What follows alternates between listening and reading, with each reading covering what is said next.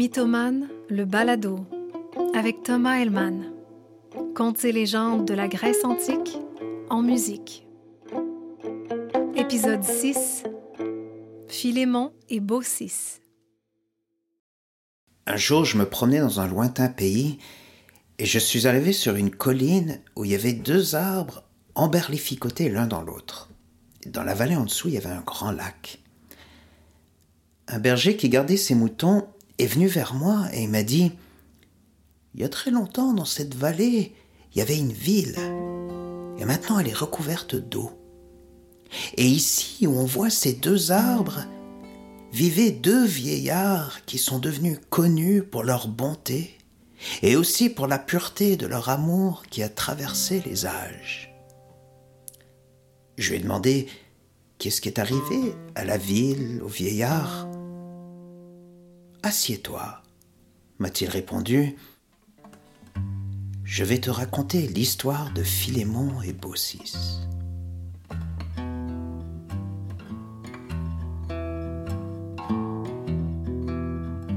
Il y a très longtemps en Olympe, Zeus, le roi des dieux, contemplait l'humanité et il était désespéré.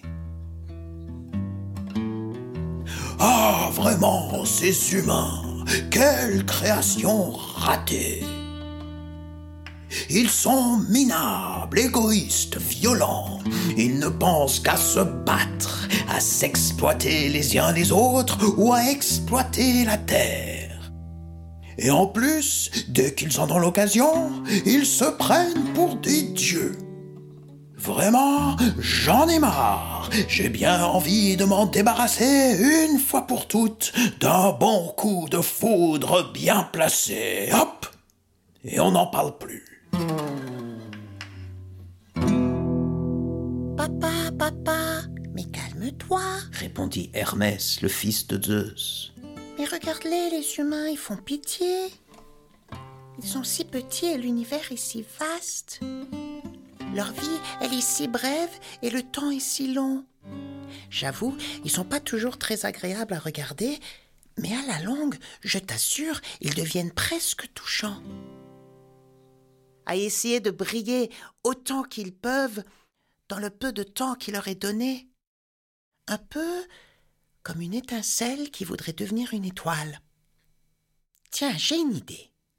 Pourquoi on n'irait pas sur Terre en visiter quelques-uns pour voir? Imbécile Bien sûr qu'ils vont être gentils s'ils voient deux dieux arriver devant eux. Mais non, mais non, papounet. Allons-y déguisés. Comme ça, ils nous prendront pour des humains.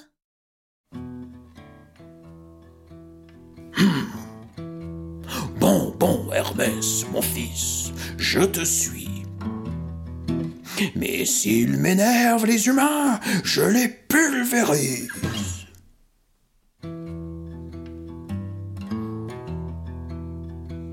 Zeus et Hermès se déguisent en simples voyageurs et ils arrivent à la ville. Ils frappent à la porte d'une belle maison luxueuse et riche pour demander l'hospitalité. Une femme leur répond. Quoi? Que je vous offre à manger et un lit pour passer la nuit? Et puis quoi encore? Non mais, c'est pas un hôtel ici. Allez, fichez-moi le camp, bande de pouilleux Et elle leur claque la porte au nez. Zeus fulmine. Des éclairs commencent à lui sortir par le nez. Je vais la désintégrer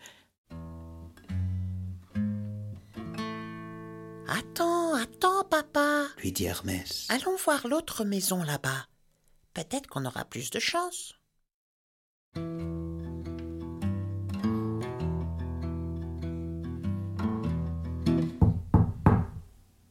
Il frappe à une autre porte, mais personne ne répond.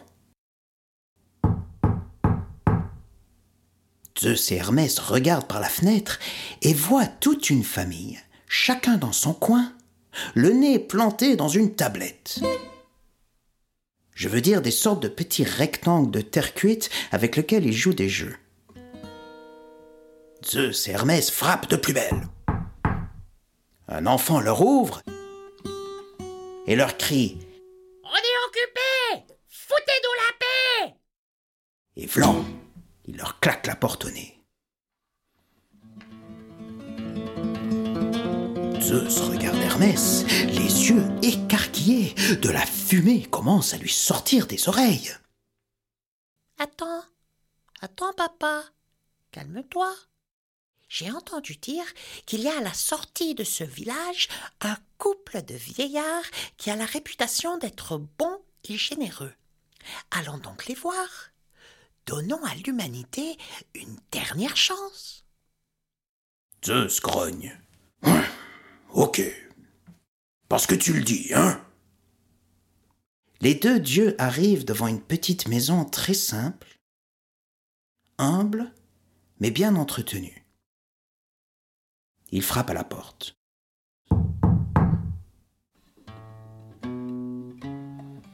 Deux petits vieux leur ouvrent. Le vieil homme s'appelle Philémon, la femme s'appelle Baucis, et il les accueille les bras ouverts. Philémon leur offre de s'asseoir sur les chaises les plus confortables près du foyer. Il va chercher un petit peu de bois, le peu de bois qu'il leur reste. Il se met à genoux devant l'âtre, péniblement parce qu'il est vieux, et il entreprend de raviver les flammes du feu. La lumière et la chaleur se répandent dans la modeste demeure. Pendant ce temps, Baucis, la femme, offre aux voyageurs des olives, du pain, des œufs cuits dans la cendre, et elle se désole de n'avoir rien d'autre. Philémon sort une carafe de vin et commence à servir du vin aux visiteurs. Les dieux sont contents. Voici deux vieillards qui supportent les difficultés de la vie avec noblesse et dignité. Je te l'avais dit, papa. Il y en a des bons. Philémon et Baucis, ils sont peut-être pauvres, mais au moins, ils connaissent le sens de l'hospitalité. Les dieux boivent du vin, un verre après l'autre.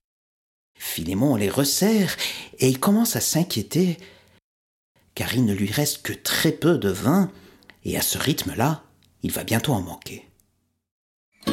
Je reprendrai bien encore un peu de ce petit nectar de Dionysos, dit Zeus en titubant. Moi aussi. dit Hermès. Philémon le resserre. Il resserre Hermès et il se rend compte que la carafe est toujours pleine. La carafe de vin se remplit toute seule. Il se tourne vers Baucis. Oh, ma chère femme, je crois que nous avons ici des visiteurs pas ordinaires. Philémon et Baucis comprennent que ce ne sont pas de simples vagabonds, ce sont des dieux. Ils se jettent à genoux. Oh Dieu, excusez la simplicité de notre accueil. Nous n'avons pas grand-chose, nous ne pouvons pas faire mieux. Avoir su, nous aurions bien trouvé une bête quelque part à sacrifier en votre honneur. Là, là, là. Du calme, dit Zeus. C'est vrai, nous sommes des dieux, et pas les moindres. Bon, on va pas se révéler dans toute notre splendeur, car cela vous brûlerait, et toute la maison aussi. Mais sachez que je suis Zeus, le roi des dieux, et lui c'est mon fils Hermès. Coucou. Philémon et Baucis tremblent. N'ayez pas peur. Toi, Philémon, tu es un vieillard au cœur droit, et toi, Baucis, tu es la digne et noble épouse d'un juste. Vous êtes bon, et vous aurez votre récompense. Mais d'abord, suivez-moi.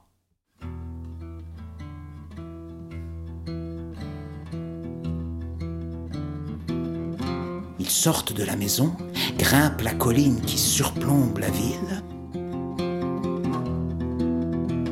Zeus lève les mains, fait tournoyer les nuages qui deviennent lourds et noirs et qui tournent de plus en plus vite.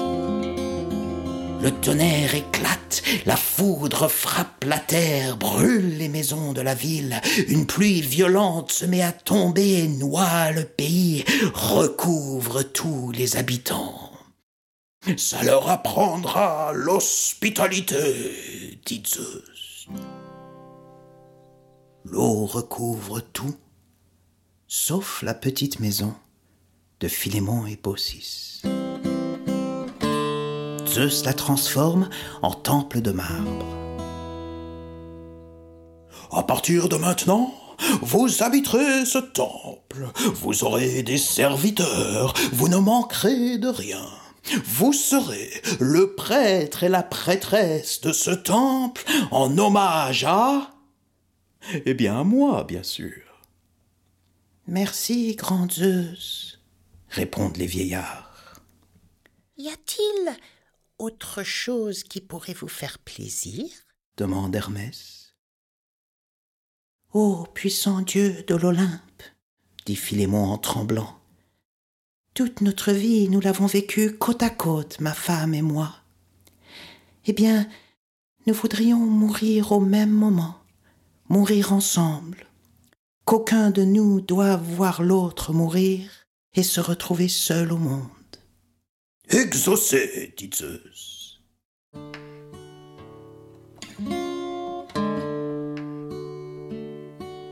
Philémon et Baucis vécurent encore de nombreuses années ensemble comme prêtres et prêtresses du temple.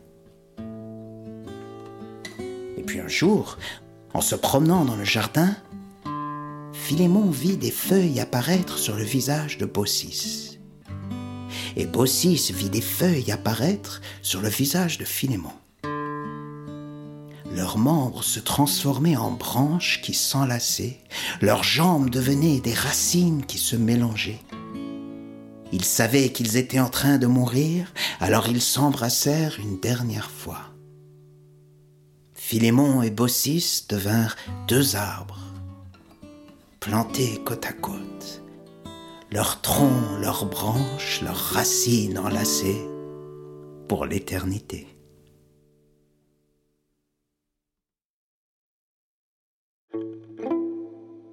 C'était Mythomane, le balado.